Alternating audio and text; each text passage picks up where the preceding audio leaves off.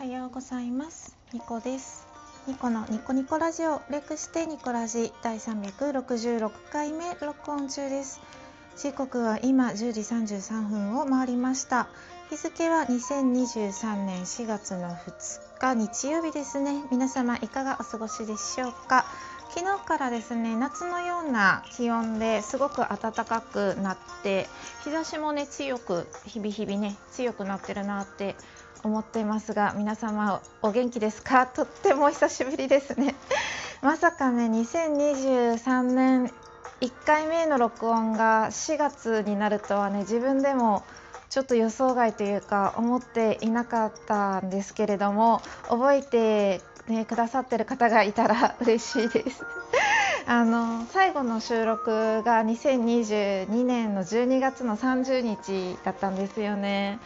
まさかねこんなにラジオトーク取れなくなるとは思ってなくて全てですねちょっとその理由とかを今日はお話ししたいなって思ってます。とりあえずですね時刻から生還しました2個です。さて今日も早速やっていきましょう。2個1名お便りご紹介。なんせね12月の30日からずっとあの録音してなくてその間にお便りをいただいてたのですごく遅くなったんですけれどもそちらをまずご紹介させていただこうかなと思います、えー、ソワレさんからいただいております。このラジオは何のソワレさんです。最近の収録でですねあのラジオネームを変えたいっておっしゃってたんですよ。もうちょっとなんかねおばちゃんっぽい名前にしたいなっておっしゃってたんですけど私はですねソーレさんのあのラジオネーム好きなんですよね。ふわっとしてて言いやすいしなんかお人柄とマッチしてるなって思っててできればそのままでいてほしいなって思います。あとご入籍おめでとうございます。あの聞いたんですよねラジオトークの収録のトークを聞いてあの入籍して何年になりましたっていうなんか結婚記念日に旦那さんがケーキを買ってきてくれたっていうエピソードを聞いてあソウレさんあの夫婦別姓のね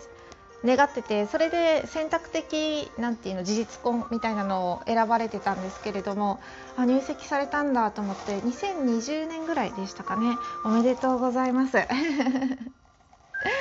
ね、早く夫婦別姓もですね実現するといいなと心から応援しております。ではメッセージご紹介させていただきます。ニコさんってキラキラって お声聞けて嬉しいです。2023年ニコさんらしく輝けますよう祈ってます。たくさん頼って甘えていいつながりを築いてほしいです。陰ながら応援しています。というね温かいメッセージいただきました。ありがとうございます。あの2022年のその最後の収録ですね。12月30日 ,12 月30日に撮ったトークで、まあ、毎年ですね年末にあの次の年の目標を一応掲げてですねトークに収録してるんですけれどもその際最後なんかもうちょっと自分に優しくしたいなみたいな頑張らない自分になりたいみたいなことをですね言って多分それに対してたくさん頼って甘えていいつながりを築いてほしいですっていう温かいメッセージいただきました。ありがとうございます。トークをね聞いた上でこうやってメッセージいただけるのすっごくすっごく嬉しいです。ありがとうございます。で、えーと、と次のメッセージご紹介させていただきます。D さん。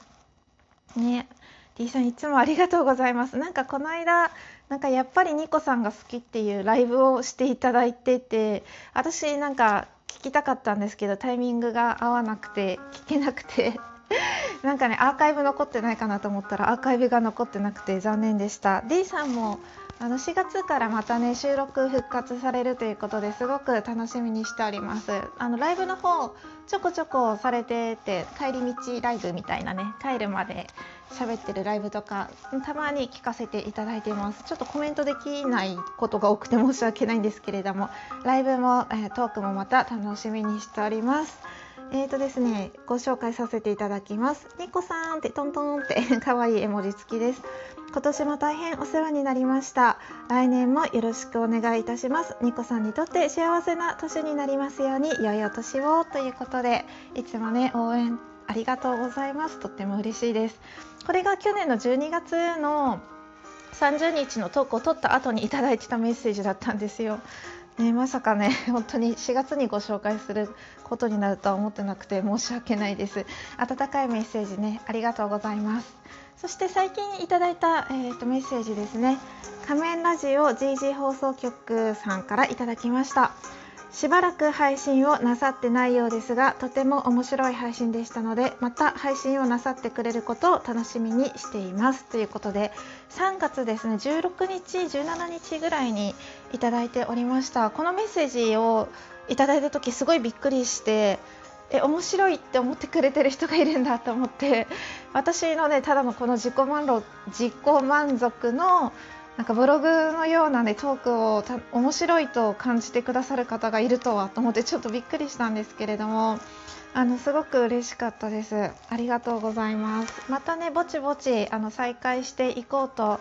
思いますのでよろしければ聞いてください。え3名の方にですねお便りいただいてました。ご紹介が遅くなって本当に申し訳ありません。いつもね応援してくださる方あとまあメッセージとか特に送ってないけど聞いてくださる方本当にありがとうございます。では次行って行ってみましょう。2個2目。慣れてないね。なんかねトークね。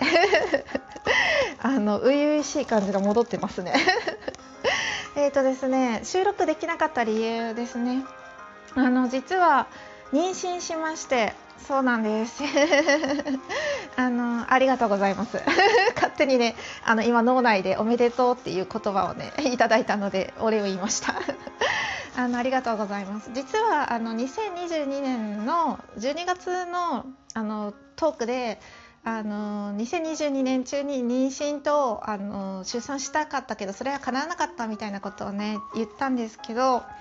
あの実はあの12月は もうちょっと妊娠してました。ちょっと妊娠してるって日本語が変ですね。あの妊娠してたんですよ。ただ私の中であの出産までしたかったんですよね。去年の間に年齢的にもね。なんだけどそれが叶わなかったのでちょっとあのトークではあの叶わなかったですっていうふうに言ったんですけど12月も妊娠してて一番あの体調が悪かった時期ですね。つわりの9週目だったんですけど12月でね。末ぐらいで9週目だったんですけど、まあ、大体つわりのピークがですね9から12週目っていう風によく言われてて、まあ、そのね本当にその週だったので あの死んでましたね。うん。ちょっとねすごい辛い時期でした。で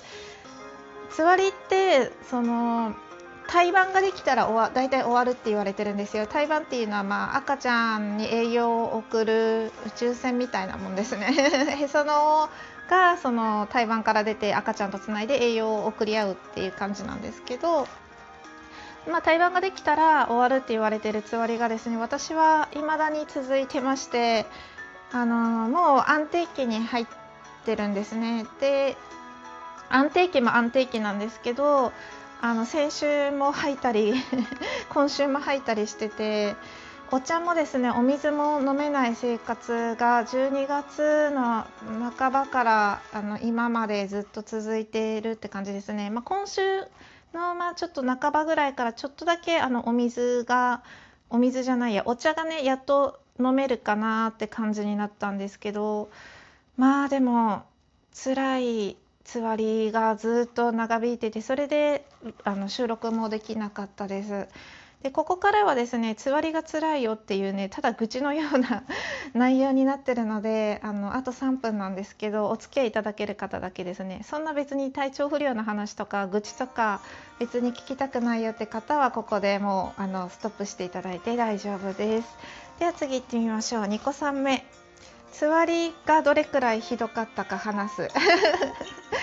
まずですねあの9週目とかまあそうですね10週目12週目が一番ひどかったんですけど、まあ、その前からひどいんですよ、まあ、6週目7週目8週目ぐらいからなんか気持ち悪いなっていう日々が続いててつわりの手なんていうのひどさって本当に個人差によるし男性って想像がつかないと思うんですよ。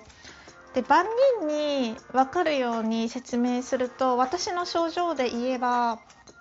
インフルエンザにかかったような感じでしたね。あのインフルエンザにかかってる時って、まあ、人によっていろんな症状が出ると思うんですけど熱で関節が痛くなったり関節痛が起こったりとか、あの気持ち悪くて眠れなかったりアクエリアスとかポカリスエットとか飲んでも気持ち悪かったりとかともかく気持ち悪いっていう感じでで熱は出てないけどあの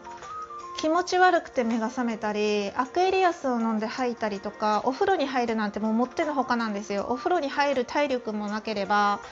ベッドからあのトイレに行くのを躊躇する。あトイレに行きたいけどはあ、体力がみたいな感じで気持ち悪い体が動かない、はあ、トイレ行くぞ。トイレ行くぞ。よし気力を振り絞ってトイレ行くぞっていう感じで心の中で自分を励まさないとあの、ね、トイレなんてね十十数歩先にあるんですよ。そんな広い家じゃないし。だけど本当にそうやって自分を励まさないとトイレに行けない起き上がれない。自分の体なのに自分の体じゃないような感覚。が襲ってきましたね。なので男性の方はなんか分かんないと思うんですよ。実際に体験することが一生ないから。だけどあのインフルエンザにかかってるって思ってくれるとありがたいですね。もうお風呂にも入れないしご飯も食べれないしあのアクエリアスを飲むのも喉乾いてるけど誰か飲ませてくれないかなって思うぐらい寝たきりでしたね。一番ひどい時はそれがうん、一日中だ一日中続いてしかも23週間1ヶ月ぐらいそういう状況であの本当にね死ぬんじゃないかって思いましたね。はいちょっとねつわりの話まだまだ続けようと思ってますので次回もね私の症状がどういう感じだったかを永遠に話す回にしたいと思います。最後までお付き合いいただいてありがとうございます。